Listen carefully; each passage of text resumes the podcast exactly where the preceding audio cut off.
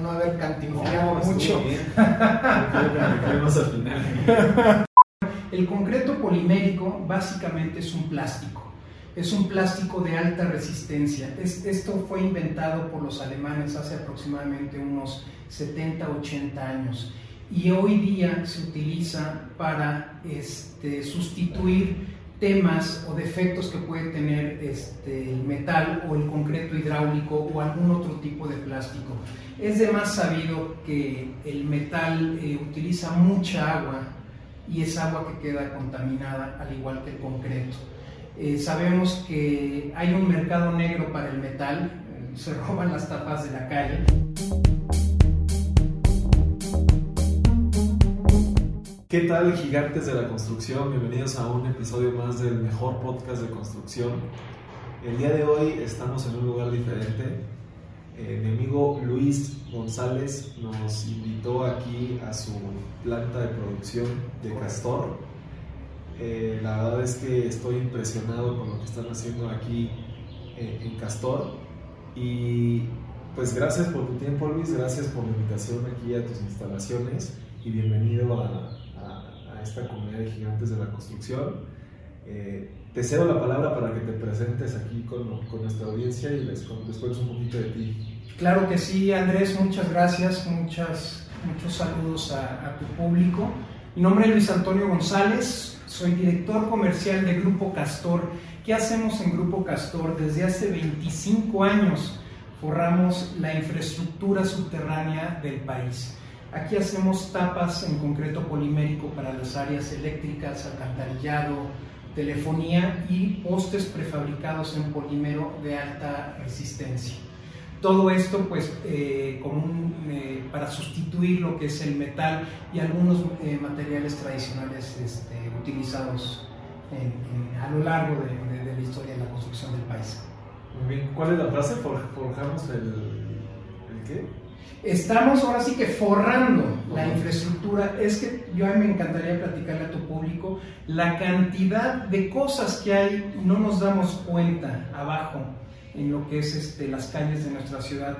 Tenemos todo lo que es la infraestructura de fibra óptica, cableado eléctrico, agua potable, eh, agua sucia, eh, agua pluvial. Es inmenso lo que, lo que está sucediendo en nuestros pies y nosotros es lo que nos hacemos cargo desde hace 25 años, dar la seguridad, proteger esas instalaciones este, de, de- de- de- de toda esta infraestructura.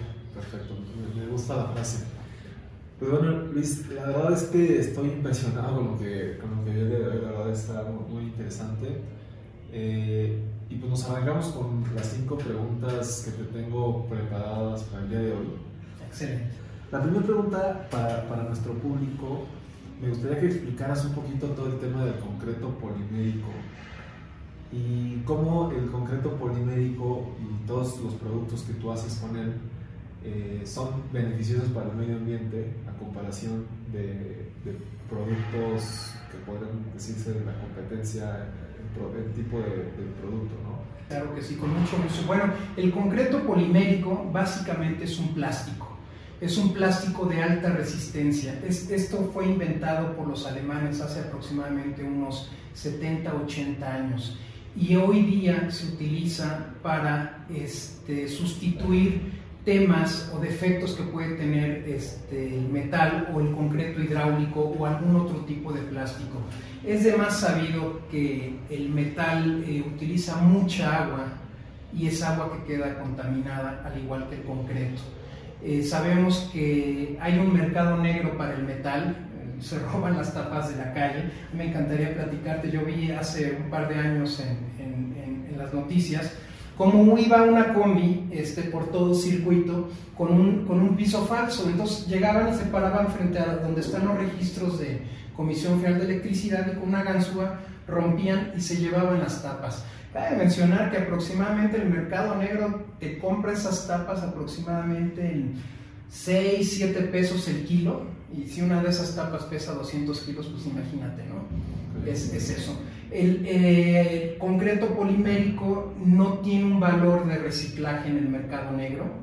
Eh, es un producto que está hecho para durar 20 años y no se le puede moler, fundir o modificar. Está, está hecho para su función y puede durar muchísimos años. Entonces eso fue una de las cosas que empezaron a ver eh, grandes empresas eh, gubernamentales del país como Comisión Federal de Electricidad, eh, Secretaría de Comunicaciones y Transportes y algunas otras este, constructoras privadas que fueron viendo en el concreto polimérico una solución para lo que es tapas y prefabricados en general, hablando también de los registros. En la función ecológica, pues sabemos que hoy día hay un tema con el plástico, este, principalmente el, plástico de corta duración. En nuestro caso, el plástico que estamos utilizando, que es una resina poliéster, es de alta duración. Las tapas están hechas para durar bastante y para tener una, una muy buena función. Y aparte de eso, estamos utilizando una resina PET, una resina que logramos desarrollar en conjunto con nuestro, uno de nuestros este, mayores proveedores y es una resina que lleva 25% de PET reciclado. Entonces estamos contribuyendo una, un poco más a, lo que es la conservación del medio ambiente. Ok, buenísimo. Aparte que no usas nada de agua. No se utiliza ni una sola gota de agua en el proceso de fabricación del concreto polimérico y la, los gases que se llegan a formar por el efecto de catalización son menores y son bastante controlados. Ok, ok, buenísimo. Y, en todo este proceso de fabricación de productos poliméricos, ¿cuáles son las, las normas, los requisitos, las especificaciones que tienes que seguir, las pruebas que tienes que hacer a, tu, a tus productos para sacarlos al mercado? Es correcto, gracias, gracias Andrés. Mira, está de más decir que cumplimos con todas las normas de construcción en el, país, y no solo en, México, sino internacionalmente. Este, para la fabricación del concreto polimérico nos estamos apegando a normas ACTM, y cabe mencionar que ya dentro de la Secretaría de Economía ya hay normas mexicanas, normas tropicalizadas. ¿Cuánto tienen, perdón? Estas normas no tienen mucho, te puedo decir que tienen aproximadamente hace 15 o 17 años que se instituyeron. Antes nos estamos rigiendo por normas de otros materiales. Entonces, pues las tapas se, se, probaban de la misma manera que se probaba una tapa de metal. Hoy día ya hay, unas, hay, hay unos procesos muy específicos alrededor del mundo de cómo se deben de probar este tipo de, de materiales. Eh, cumplimos con ellos cabalmente, estamos este, homologados por Comisión Federal de Electricidad, este, por la Secretaría de Comunicaciones y Transportes y algunas normas internacionales este, que eh, las hemos tenido que cumplir por este, petición de nuestros clientes. Ya, ya, buenísimo. En este mismo tema de normas, reglamentos, etcétera, me gustaría que platicaras un poquito cómo ha sido el proceso del ISO 9000, porque hay mucha gente que tiene, incluyo esa esa, idea de que es súper complicado. Platícanos cómo fue tu proceso, qué tan difícil fue adaptar todos los procesos de ISO a, Castor. Sí lo es, sí lo es. De hecho, yo me incluyo uno de ellos. Yo este, sí fui y dije, no, no, ¿para qué meterme en una ISO? Eso es cosa de los grandes. Y no, no es cierto. Mira, yo, quiero platicarte un poquito de la historia de esta empresa. Esta es una empresa familiar. Eh, al ser una empresa familiar, todos eh, tu auditorio debe de saber lo complicado que puede llegar a ser, ¿no? los procesos, eh, y más tomando en cuenta que pues aquí hay dos jefes, o dos supervisores, o dos, dos personas totalmente con, con, ideas opuestas de lo que puede ser. Y la razón por la cual yo decidí instaurar el ISO es, pensé mucho en lo que es gobierno corporativo, la manera en que se tienen que hacer las cosas, los procesos que deben de seguirse desde un proceso de adquisición, desde un proceso de almacenaje, producción, venta y postventa. Es de esa manera, este, todos nuestros colaboradores, todos nuestros trabajadores van a tener bien claro la visión. No es servir a un jefe, no es servir a, mí, no es servir a mi papá, es servir a la empresa, es, es darle este, lo que debe de ser.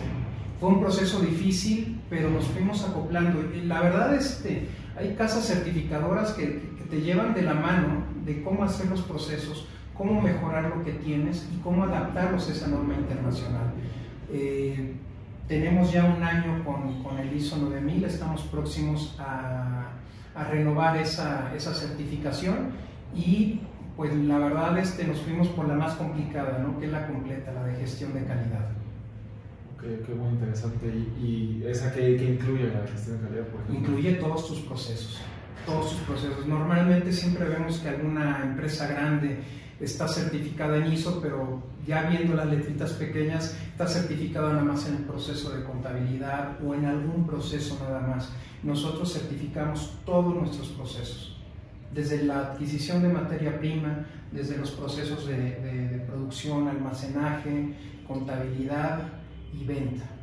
Ok, ok, súper interesante. Te imagino que fue todo un proceso y te, felicito por, pues, por, por tener esa mentalidad. La verdad es que como tú dices, mucha gente pensamos que es para empresas grandes y pues aquí está el ejemplo de que no. Pues fue más, mi trabajo fue más que nada motivar a, aquí a mis colaboradores, que ellos son los que tenían más miedo que yo, pero al final del día ellos fueron los que hicieron toda la chamba. Yo básicamente no, no me puedo poner esa medalla, pero sí fue gracias al equipo que se armó y a mis colaboradores que no tuvieron, que, que le entraron con todo. Esos son los buenos. Así es, así es. Otra pregunta, Luis. Me has platicado que has exportado materiales a Latinoamérica, has tenido ventas en, otros países.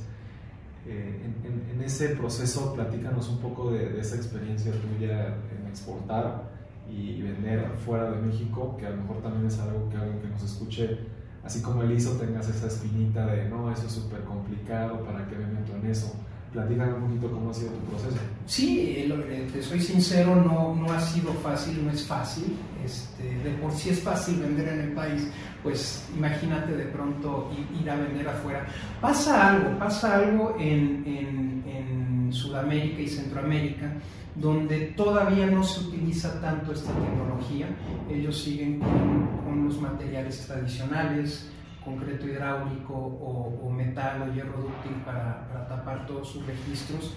No existe esa tecnología y México ha sido una punta de lanza en, en, lo que es la fabricación del concreto polimérico y hoy día somos referencia. En México se ha logrado dar valores de resistencia de paso vehicular de hasta 36 toneladas, cosa que en Estados Unidos o inclusive en Europa no se, no se le da tanta resistencia al concreto, no se le utiliza para, para, calles, se utiliza básicamente para, para, banquetas, pero México lo ha logrado y eso pues nos ha ayudado a acercarnos a países que están buscando esa tecnología, que las empresas están buscando estos medios. Caso fue Guatemala, eh, Panamá, Costa Rica y Nicaragua, que tenían mucho problema con el robo de metal la, las, em, empezamos primero con el área de telecom ahí, empezamos a mandar producto y funcionó bastante bien y cumplimos con las normas que ellos tenían, este, para, inclusive para tapas de metal no existía el concreto polimérico y pues lo, logramos este, establecer y llegar a los valores que, el cliente nos está pidiendo.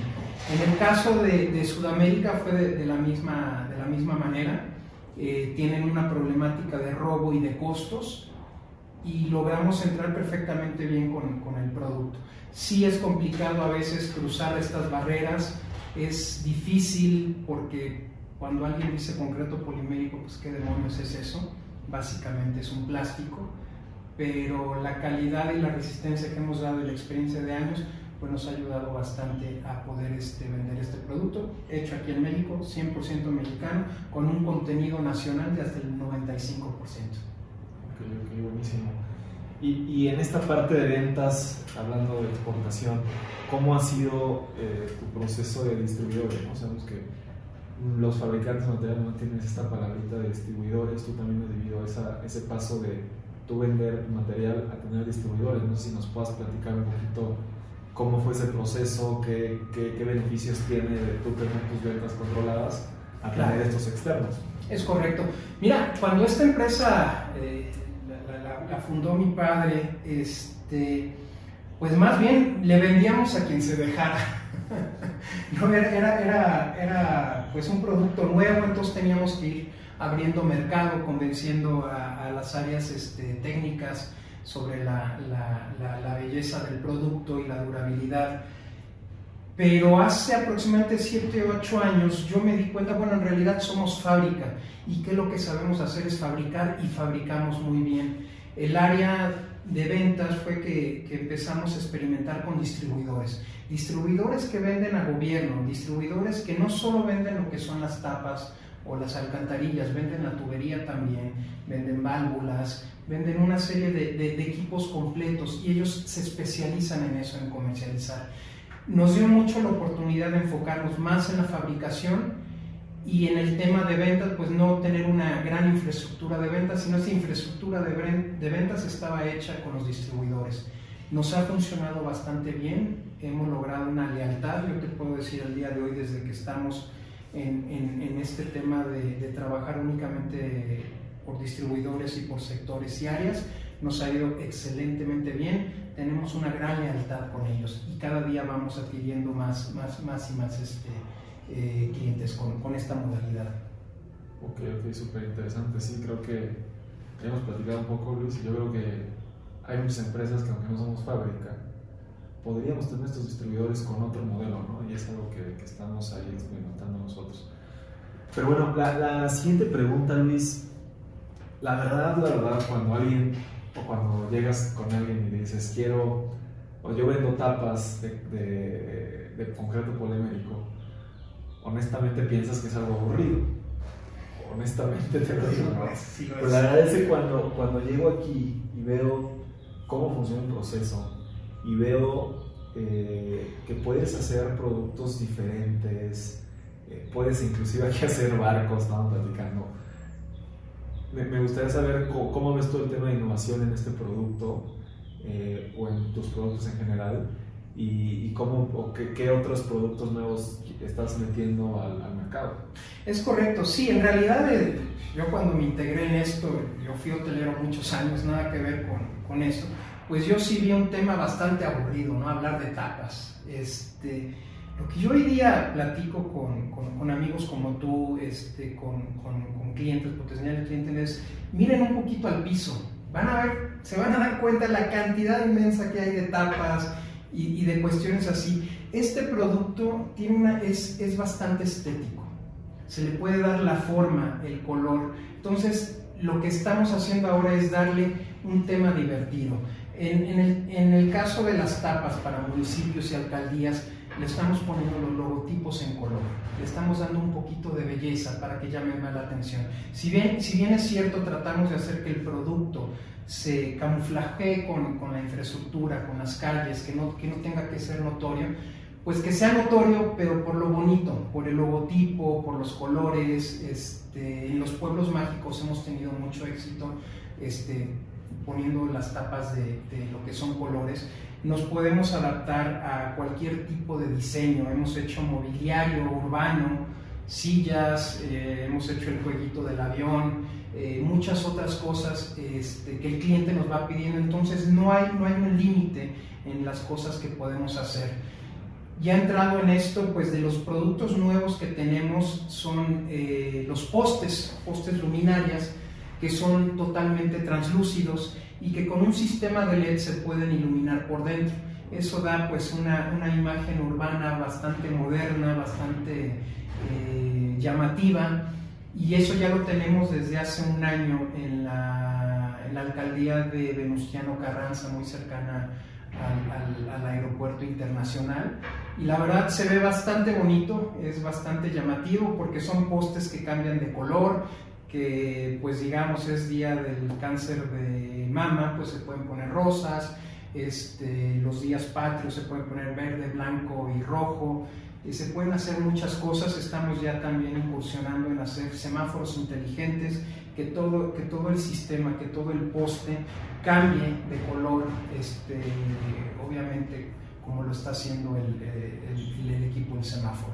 Entonces tenemos muchas, muchas ideas por ahí que queremos ir este, eh, ofreciéndosela a nuestros clientes y también vamos escuchando lo que el cliente nos dice lo que el mercado nos dice y pues estamos ahí también este, eh, muy, muy, muy atentos a eso.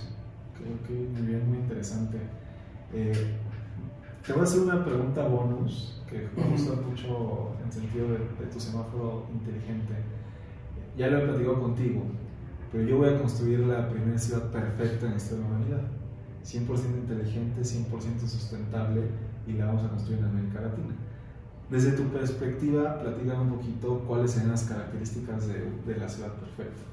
Híjoles, la ciudad perfecta, la ciudad perfecta a mi punto de vista, tiene que llevar material castor, pero bueno, no, la ciudad perfecta sería sin tanto carro. Yo creo que se debería de enfocar más en el peatón, más en, en, transporte como bicicleta, eh, más en, en, un transporte masivo, más en, un lugar que donde vivas puedas trabajar cerca, que no tengas que desplazarte, pues como ahora lo hacemos, ¿no? Este, yo, por ejemplo, tengo que viajar 40, 50 kilómetros para llegar aquí a, a, a su fábrica y en realidad este, la, para mí la ciudad perfecta debería ser menos carros, más pasos para, para peatones, cercanía y como tú me habías dicho, una ciudad vertical totalmente. Y tiene que haber mucha agua, no sé por qué, tiene que haber un cuerpo de agua cercano. Para mí eso sería idealmente, ¿no? Y, y obviamente todo debería estar correlacionado, todo debería ser sustentable. La misma agua que tomamos, que desperdiciamos, debería reutilizarse las veces que sean necesarias. Sí, sí, claro, 100% sustentable y 100% inteligente con tus semáforos. Es correcto, es correcto. Aunque si no hay coches, no sé. mira, por ejemplo, algo que yo vi en, en, en algún viaje en Ámsterdam es, ahí no hay carros, ahí hay bicicletas. Y créeme, esas bicicletas te puedes atropellar, entonces sí necesitas unos semáforos, algo que, que empieza a regular eso, porque la cantidad de bicicletas que circulan ahí es impresionante. Y si hay hora pico con tráfico en bicicletas, entonces yo ah, creo que tendría que ser un, semáforo. Sí. Semáforos para bicicletas, muy bien Luis. Y bueno, la, la, última pregunta. Eh, platícanos un poco de, de, Castor, digo, ya hablaste de, de, eso, pero un poquito cuáles son los planes a futuro, qué nuevos proyectos traes, este, ya también nos platicaste los postes y esto, pero no sé, un poquito más de, de carnita de, de, castores, de, general, lo que, de, lo que, nos quieras compartir de la empresa, de pasado o de, futuro. Bueno, definitivamente queremos ser, eh, crecer como empresa, digo, eso es, no, no es un secreto, digo, ahora somos una empresa familiar, somos una empresa pequeña, yo calculo que ya para partir del próximo año, a más tardar de dos años, vamos a pasar a ser una empresa este, mediana. Eh, queremos ser punta de lanza, yo eso siempre lo recalco, queremos ser el punto de referencia para la fabricación del concreto polimérico, queremos continuar innovando, eh, estar siempre adelante este, en, en todos los proyectos y crecer, verdaderamente crecer, crecer más internacional, poner el nombre de México en alto, poner el nombre de Castor siempre en alto y ser siempre la referencia. Esa, es nuestra, nuestra idea y es hacia, donde queremos llegar. Queremos seguir experimentando con materiales nuevos, materiales más ecológicos. Eh, actualmente, por darte un ejemplo, estamos, eh, nosotros utilizamos la fibra de vidrio este, como, como refuerzo. Queremos integrar el bambú como refuerzo. Eh, al ser más económico, al, pues darse en casi todos los tipos de, de, ambientes, queremos, estamos trabajando en, en, en, el bambú como refuerzo y hacer más ecológica aún nuestras piezas y más resistentes. En lugar de la fibra de vidrio. En lugar de la fibra de vidrio, bambú. El bambú estructuralmente, tú lo sabes, es ingeniero, es, es, es, lo más fuerte que nos da la naturaleza. Si de por sí ya los agregados que utilizamos minerales son piedra dura, que es lo que le da la resistencia a la compresión a esta pieza, pues necesitamos ya una buena resistencia a la flexión y estamos poniendo el ojo en el bambú. Y, y también en utilizar pigmentos naturales. La, perdón, la, fibra de vidrio se te hace que es contaminante como tal, la fibra de vidrio. Eh, bueno, la fibra de vidrio es, es, es, un elemento, es un material aliado. Eh, se puede decir que el plástico está presente en casi todo tú ves tus botones, tu ropa, todo, todo, hay una parte de plástico en ello. No hay nada de malo con el plástico, lo malo es el proceso, la fabricación y la durabilidad que puede tener y lo que impacta en nuestro ambiente. Al nosotros quitar un elemento como la fibra de vidrio, que no es que sea malo, es bastante beneficioso para lo que es la pieza, utilizar algún material natural sería sería, sería, le daría un, atributo más al concreto polimérico.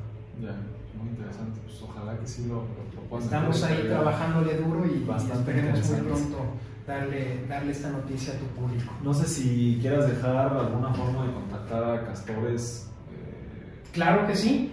Eh, tenemos nuestra página web, concretopolimérico.com. Eh, estamos en redes sociales en Facebook como Concreto Polimérico Castor. Y estamos también en LinkedIn. Tenemos página de su servidor, Luis Antonio González y Cortina, y también la página de Grupo Castor. Perfecto, Luis. Pues muchísimas gracias por tu tiempo, muchísimas gracias por la entrevista y pues deseamos todo el éxito del mundo en tus proyectos a futuro. Muchas gracias Andrés, muchas gracias a tu bella audiencia. Gracias y muchas gracias a todos los gigantes que, de la construcción que nos escuchen. No, no se olviden que tenemos nuestra página web en www.balon.mx y pues los esperamos la próxima semana con una entrevista nueva eh, y pues saludos a todos los constructores.